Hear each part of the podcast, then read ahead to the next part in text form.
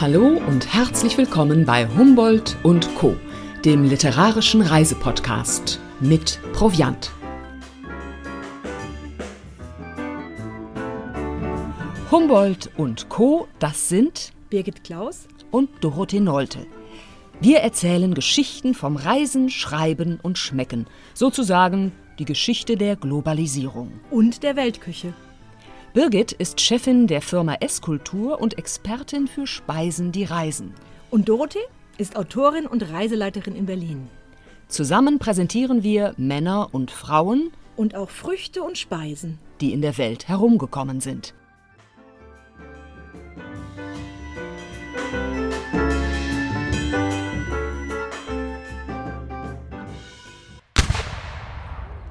Diesmal reisen wir mit einem Herrn, der als Lügenbaron in die Geschichte eingegangen ist, der aber in Wahrheit ein großer Reisender war.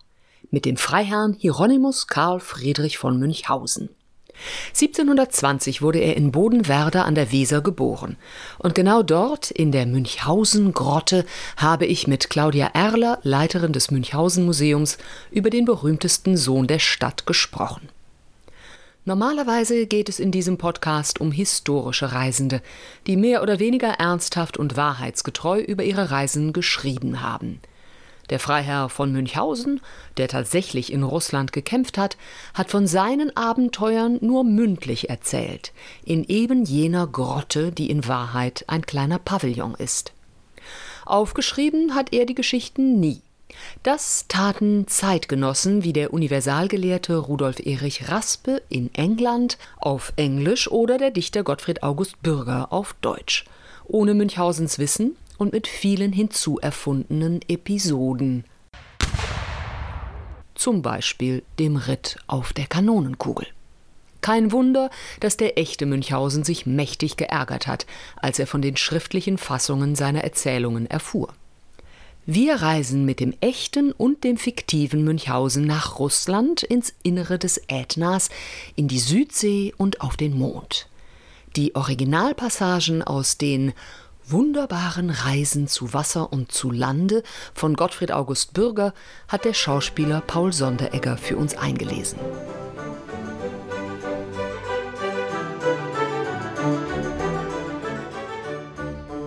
In den Münchhausen-Geschichten geht es oft um die Jagd. Der wahre Münchhausen war mit Sicherheit kein Vegetarier. Wir reisen aber heute dennoch mit einem Gemüse, mit einem besonderen Gemüse. Und Birgit Klaus, unsere Expertin für Speisen, die reisen, gibt ein paar Hinweise, um welches Gemüse es sich handeln könnte. Das Gemüse des Tages ist äh, ein Gemüse, was locker jedes Fleisch in die Tasche stecken kann. Es ist ein Gemüse, was in 700 unterschiedlichen Arten auf der Welt zu finden ist. Es ist ein Gemüse, was in der alten und in der neuen Welt seit Jahrhunderten, Jahrtausenden kultiviert wurde. Es ist sehr bunt, hat ganz viele Formen und Farben und man kann sogar Schmuck draus machen. Das wird Münchhausen nicht machen, aber er nutzt dieses Gemüse für eine ganz, ganz besonders interessante Reise. Wir hören sie später noch. Aber erstmal reiten wir los.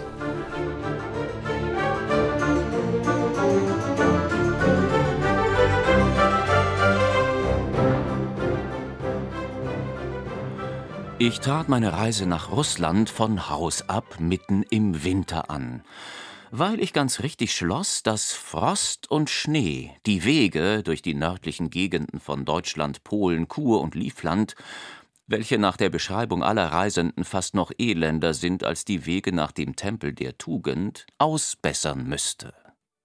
Ich reisete zu Pferde, welches, wenn es sonst nur gut um Gaul und Reiter steht, die bequemste Art zu reisen ist. Denn man riskiert alsdann weder mit irgendeinem höflichen deutschen Postmeister eine Affaire d'honneur zu bekommen, noch von seinem durstigen Postillon vor jede Schenke geschleppt zu werden. Ich war nur leicht bekleidet, welches ich ziemlich übel empfand, je weiter ich gegen Nordost hinkam. Ich ritt weiter, bis Nacht und Dunkelheit mich überfielen. Nirgends war ein Dorf zu hören noch zu sehen. Das ganze Land lag unter Schnee und ich wusste weder Weg noch Steg. Des Reitens müde stieg ich endlich ab, und band mein Pferd an eine Art von spitzem Baumstaken, der über dem Schnee hervorragte. Zur Sicherheit nahm ich meine Pistolen unter den Arm, legte mich nicht weit davon in den Schnee nieder und tat ein so gesundes Schläfchen, dass mir die Augen nicht eher wieder aufgingen, als bis es heller, lichter Tag war. Wie groß aber war mein Erstaunen, als ich fand, dass ich mitten in einem Dorf auf dem Kirchhofe lag. Mein Pferd war anfänglich nirgends zu sehen. Doch hörte ich's bald darauf irgendwo über mir wiehern. Als ich nun emporsah, so wurde ich gewahr, dass es an den Wetterhahn des Kirchturms gebunden war und von da herunterhing. Nun wusste ich sogleich, wie ich dran war. Das Dorf war nämlich die Nacht über ganz zugeschneit gewesen. Das Wetter hatte sich auf einmal umgesetzt, ich war im Schlafe nach und nach, so wie der Schnee zusammengeschmolzen war, ganz sanft herabgesunken und was ich in der Dunkelheit für den Stummel eines Bäumchens, der über dem Schnee hervorragte, gehalten und daran mein Pferd gebunden hatte, das war das Kreuz oder der Wetterhahn des Kirchturmes gewesen. Ohne mich nun lange zu bedenken, nahm ich eine von meinen Pistolen, schoss nach dem Halfter, kam glücklich auf die Art wieder an mein Pferd und verfolgte meine Reise.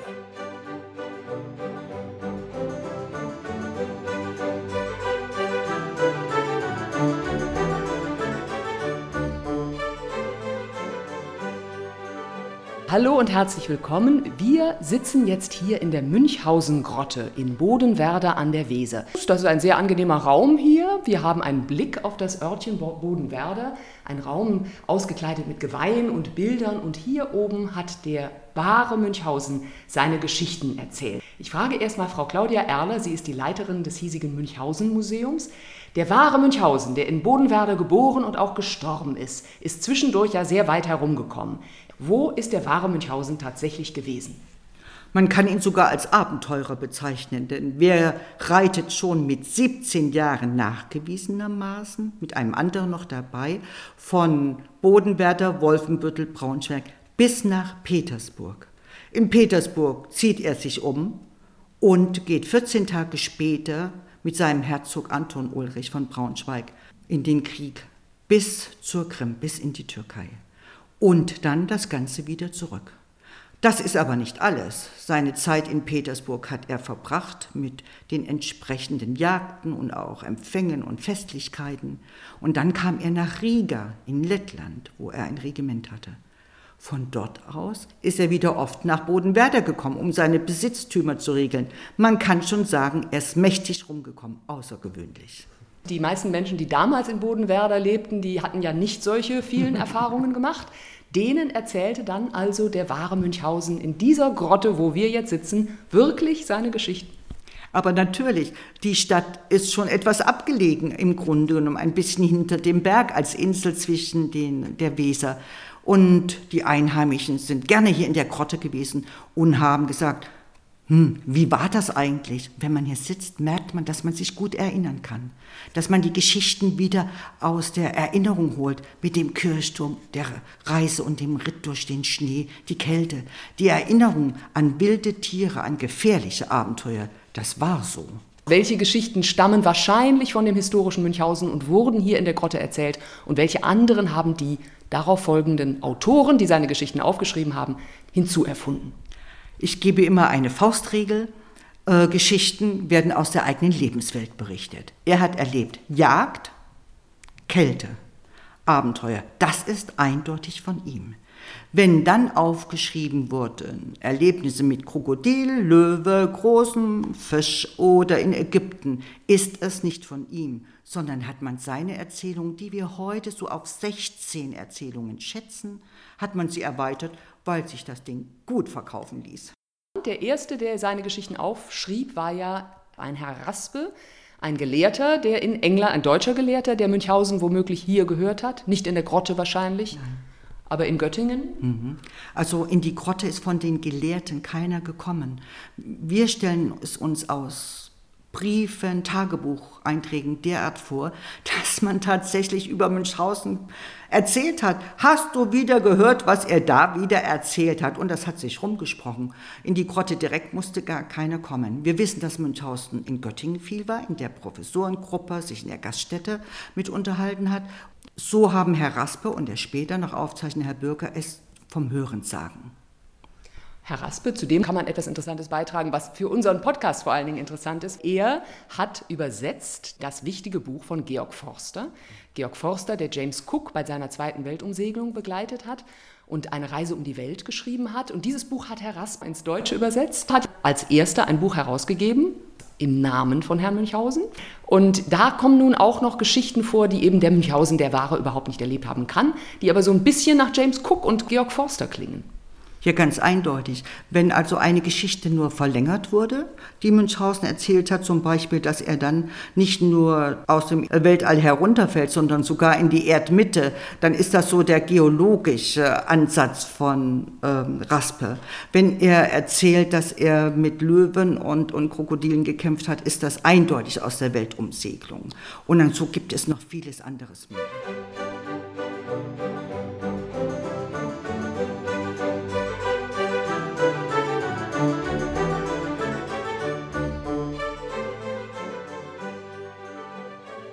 Durch den Ätna in die Südsee. Die Reise des Schotten Patrick Bryden nach Sizilien, die ich mit ungemeinem Vergnügen durchlesen habe, machte mir Lust, den Berg Ätna zu besuchen. Eines Morgens reisete ich früh aus einer am Fuß des Berges gelegenen Hütte ab, fest entschlossen, auch wenn es auf Kosten meines Lebens geschehen sollte, die innere Einrichtung dieser berühmten Feuerpfanne zu untersuchen und auszuforschen. Nach einem mühseligen Weg von drei Stunden befand ich mich auf der Spitze des Berges. Er tobte damals gerade und hatte schon drei Wochen getobt. Ich ging dreimal um den Krater herum, den Sie sich als einen ungeheuren Trichter vorstellen können, und da ich sah, dass ich dadurch wenig oder nichts klüger wurde, so fasste ich kurz und gut den Entschluss, hineinzusprengen. Kaum hatte ich dies getan, so befand ich mich auch in einem verzweifelt warmen Schwitzkasten, und mein armer Leichnam wurde durch die rotglühenden Kohlen, die beständig heraufschlugen, an mehreren Teilen, edlen und unedlen, jämmerlich gequetscht und verbrannt. Glücklicherweise kam ich in kurzer Zeit auf den Grund. Das erste, was ich gewahr wurde, war ein abscheuliches Poltern, Lärmen, Schreien und Fluchen, das rings um mich zu sein schien. Ich schlug die Augen auf, und siehe da, ich war in der Gesellschaft des Vulkans und seiner Zyklopen. Diese Herren, die ich in meinem weisen Sinne längst ins Reich der Lügen verwiesen hatte, hatten sich seit drei Wochen über Ordnung und Subordination gezankt und davon war der Unfug in der Oberwelt gekommen. Meine Erscheinung stellte auf einmal unter der ganzen Gesellschaft Friede und Eintracht her. Vulkan hinkte sogleich nach seinem Schranke hin und holte Pflaster und Salben, die er mir mit eigener Hand auflegte. Und in wenigen Augenblicken waren meine Wunden geheilt. Auch setzte er mir einige Erfrischungen vor, eine Flasche Nektar und andere kostbare Weine, wie nur Götter und Göttinnen zu kosten kriegen. Sobald ich mich etwas erholt hatte, stellte er mich seiner Gemahlin, der Venus, vor und befahl ihr, mir jede Bequemlichkeit zu verschaffen, die meine Lage forderte. Die Schönheit des Zimmers, in das sie mich führte, die Wollust des Sofas, auf das sie mich setzte, der göttliche Zauberreiz ihres ganzen Wesens, die Zärtlichkeit ihres weichen Herzens, alles das ist weit über allen Ausdruck der Sprache erhaben, und schon der Gedanke daran macht mich schwindeln. Gefiel mir der Unterricht des Gottes, so gefiel mir noch mehr die Gesellschaft seiner Gemahlin, und ich würde vielleicht nie diese unterirdischen Paläste verlassen haben, wenn nicht einige geschäftige, schadenfrohe Schwätzer Vulkan einen Floh ins Ohr gesetzt und ein heftiges Feuer der Eifersucht in seinem gutmütigen Herzen angeblasen hätten. ohne mir vorher nur den geringsten Wink zu geben, nahm er mich eines Morgens, als ich eben der Göttin bei ihrer Toilette aufwarten wollte, trug mich in ein Zimmer, das ich niemals noch gesehen hatte, hielt mich über einen tiefen Brunnen, wie es mir vorkam, und Undankbarer Sterblicher, sagte er, kehre zurück zu der Welt, von der du kamst. Mit diesen Worten ließ er mich, ohne mir einen Augenblick Zeit zur Verteidigung zu geben, mitten in den Abgrund hinunterfallen. Ich fiel und fiel mit immer zunehmender Geschwindigkeit, bis die Angst meiner Seele mir endlich alle Besinnung nahm. Plötzlich aber wurde ich aus meiner Ohnmacht aufgeweckt, indem ich auf einmal in eine ungeheure See von Wasser kam, die durch die Strahlen der Sonne erleuchtet wurde. Ich sah mich auf allen Seiten um, sah aber leider auf allen Seiten nichts als Wasser. Endlich entdeckte ich in einiger Entfernung etwas, das wie ein erstaunlich großer Felsen aussah und auf mich zuzukommen schien. Bald zeigte sich's, dass es eines der schwimmenden Eisgebirge war. Nach langem Suchen fand ich endlich eine Stelle, an der ich auf dasselbe hinauf und bis zur obersten Spitze kommen konnte. Allein zu meiner größten Verzweiflung war es mir auch von hier aus noch unmöglich, Land zu entdecken. Endlich kurz vor Dunkelwerden sah ich ein Schiff, das gegen mich zufuhr. Sobald ich nahe genug war, rief ich. Man antwortete mir holländisch. Ich sprang in die See, schwamm zu dem Schiffe hin und wurde an Bord gezogen. Ich erkundigte mich, wo wir wären, und erhielt die Antwort im Südmeere. Diese Entdeckung lösete auf einmal das ganze Rätsel. Es war nun ausgemacht, dass ich von dem Berge Ätna durch den Mittelpunkt der Erde in die Südsee gefallen war. Ein Weg, der auf alle Fälle kürzer ist als der um die Welt. Noch hatte ihn niemand versucht als ich. Und mache ich ihn wieder, so werde ich gewiss sorgfältigere Beobachtungen anstellen. Ich erkundigte mich bei den Holländern, wohin ihre Reise ginge. Sie antworteten mir, sie wären auf neue Entdeckungen ausgefahren, und wenn meine Erzählung wahr wäre, so sei ihre Absicht auf alle Fälle erreicht. Wir waren nun gerade auf dem Wege, den Kapitän Cook gemacht hatte, und kamen den andern Morgen nach der Botany Bay, ein Ort, nach dem die englische Regierung wahrhaftig nicht Spitzbuben schicken sollte, um sie zu strafen, sondern verdiente Männer, um sie zu belohnen. So reichlich hat hier die Natur ihre besten Geschenke ausgeschüttet.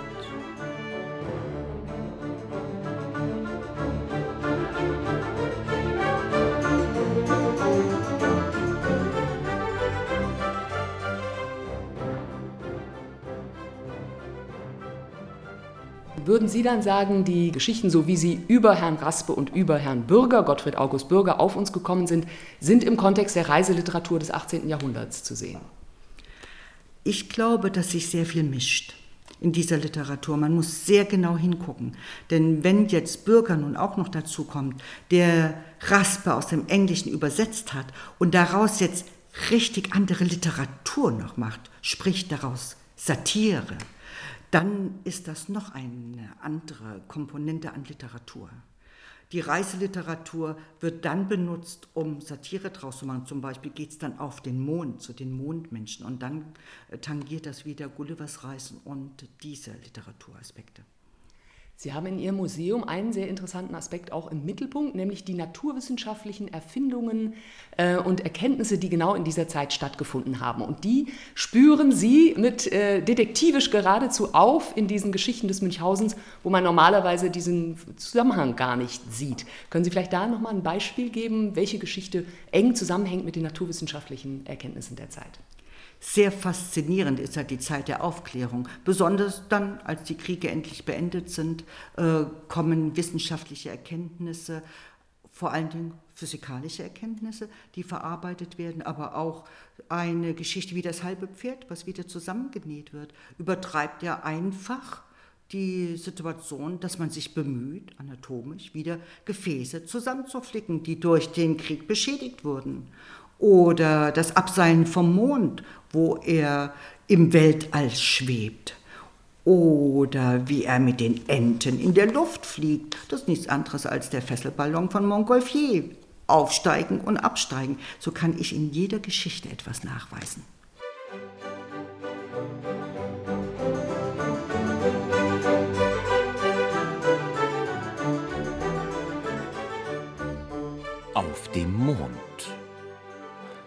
Trotz aller meiner Tapferkeit und Klugheit, trotz meiner und meines Pferdes Gewandtheit und Stärke, ging's mir in dem Türkenkriege doch nicht immer nach Wunsche. Ich hatte sogar das Unglück, durch die Menge übermannt und zum Kriegsgefangenen gemacht zu werden. Ja, was noch schlimmer war, aber doch immer unter den Türken gewöhnlich ist, ich wurde zum Sklaven verkauft. In diesem Stande der Demütigung war mein Tagewerk nicht sowohl hart und sauer, als vielmehr seltsam und verdrießlich. Ich musste nämlich des Sultans Bienen alle Morgen auf die Weide treiben, sie daselbst den ganzen Tag lang hüten und dann gegen Abend wieder zurück in ihre Stöcke treiben. Eines Abends vermisste ich eine Biene, wurde aber sogleich gewahr, dass zwei Bären sie angefallen hatten und ihres Honigs wegen zerreißen wollten. Da ich nun nichts anderes Waffenähnliches in Händen hatte als die silberne Axt, welche das Kennzeichen der Gärtner und Landarbeiter des Sultans ist, so warf ich diese nach den beiden Räubern, bloß in der Absicht, sie damit wegzuscheuchen. Die arme Biene setzte ich auch wirklich dadurch in Freiheit, Allein durch einen unglücklichen, allzu starken Schwung meines Armes flog die Axt in die Höhe und hörte nicht auf zu steigen, bis sie im Monde niederfiel. Wie sollte ich sie nun wiederkriegen? Mit welcher Leiter auf Erden sie herunterholen? Da fiel mir ein, dass die türkischen Bohnen sehr geschwind und zu einer ganz erstaunlichen Höhe emporwüchsen. Augenblicklich pflanzte ich also eine solche Bohne, welche wirklich emporwuchs und sich an eines von des Mondes Hörnern von selbst anrankte. Nun kletterte ich getrost nach dem Monde empor, wo ich auch glücklich anlangte. Es war ein ziemlich mühseliges Stückchen Arbeit, meine silberne Axt an einem Orte wiederzufinden, wo alle andere Dinge gleichfalls wie Silber glänzten. Endlich aber fand ich sie doch, auf einem Haufen Spreu und Heckerling. Nun wollte ich wieder zurückkehren. Aber ach, die Sonnenhitze hatte indessen meine Bohne aufgetrocknet, so dass daran schlechterdings nicht wieder herabzusteigen war. Was war nun zu tun? Ich flocht mir einen Strick von dem Heckerling, so lang ich ihn nur immer machen konnte. Diesen befestigte ich an eines von des Mondes Hörnern und ließ mich daran heruntern. Mit der rechten Hand hielt ich mich fest, und in der linken führte ich meine Axt. Sowie ich nun eine Strecke hinuntergeglitten war, so hieb ich immer das überflüssige Stück über mir ab und knüpfte dasselbe unten wieder an, wodurch ich denn ziemlich weit herunter gelangte. Dieses wiederholte Abhauen und Anknüpfen machte nun freilich den Strick ebenso wenig besser, als es mich völlig herab auf des Sultans Landgut brachte. Ich mochte wohl noch ein paar Meilen weit droben in den Wolken sein, als mein Strick auf einmal zerriss und ich mit solcher Heftigkeit herab zu Gottes Erdboden fiel, dass ich ganz betäubt davon wurde. Durch die Schwere meines von einer solchen Höhe herabfallenden Körpers fiel ich ein Loch wenigstens neun Klafter tief in die Erde hinein. Ich erholte mich zwar endlich wieder, wusste aber nun nicht, wie ich wieder herauskommen sollte. Allein was tut nicht die Not? Ich grub mir mit meinen Nägeln eine Art von Treppe und förderte mich dadurch glücklich zutage.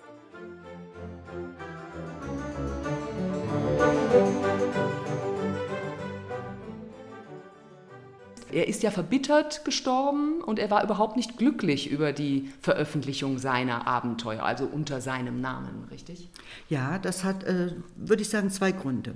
Er kommt ganz klar aus der großen Erzähltradition, die von uns heute nicht hoch genug geachtet wird. Er muss erleben, dass äh, das Erzählen überwandelt wird in das Sehen, das Lesen. Damit wird er überflüssig.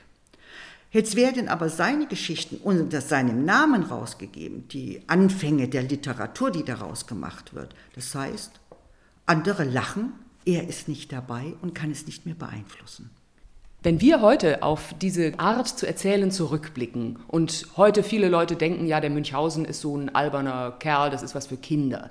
Das äh, ist also eine krasse Unterbewertung, sage ich mal, dessen, was man darin finden kann, in diesen Geschichten und in dem ganzen Hintergrund des Münchhausens. Wir dürfen auch Spaß haben, einfach so. Aber wenn man ihm gerecht werden will, muss man erst einmal begreifen, es ist ein Mensch, mit einer ganz besonderen Biografie, mit einer ganz großen Erzählkunst, mit literarischer Qualität, die wir heute nicht ohne weiteres mehr verstehen. Wir müssen es uns also erläutern, um den ganzen Humor der Sache zu begreifen. Es sind nicht einfach Kindergeschichten.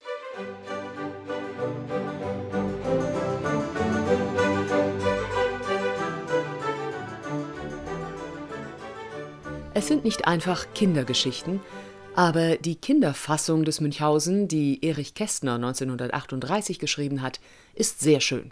Für Erwachsene lohnt es, den Münchhausen in der Fassung von Gottfried August Bürger zu lesen, die erstmals 1786 erschienen ist. Zum 300. Geburtstag von Münchhausen sind zwei neue Ausgaben erschienen, im Faber und Faber Verlag und im Livi Verlag. Zum Hintergrund empfehle ich das kürzlich erschienene Buch Die ganze Wahrheit über Münchhausen und Co. von Tina Breckwold. Und was heutige Mitglieder der Münchhausen-Familie so erleben, das beschreibt Anna von Münchhausen in ihrem Buch Der Lügenbaron, mein fantastischer Vorfahr und ich. Am besten nähert man sich ihm tatsächlich in Bodenwerder, in seiner Grotte und dem sehr schönen Museum, das Claudia Erler leitet zum Beispiel bei der Tagesspiegel-Leserreise Märchen, Lügen und Legenden, die ich begleite. Diese Reise ist Münchhausen, den Grimms und Wilhelm Busch gewidmet. Alle Informationen dazu und Termine finden Sie unter reisen.tagesspiegel.de oder auf meiner Homepage www.sprachlust.de. Aber erstmal müssen wir noch etwas aufklären. Unser Münchhausen ist ja an den Ranken einer türkischen Bohne auf den Mond geklettert. Birgit, du bist unsere Expertin für Speisen, die reisen. Kennst du die türkische Bohne? Also ich kenne äh, einige Rezepte Bohnen türkischer Art.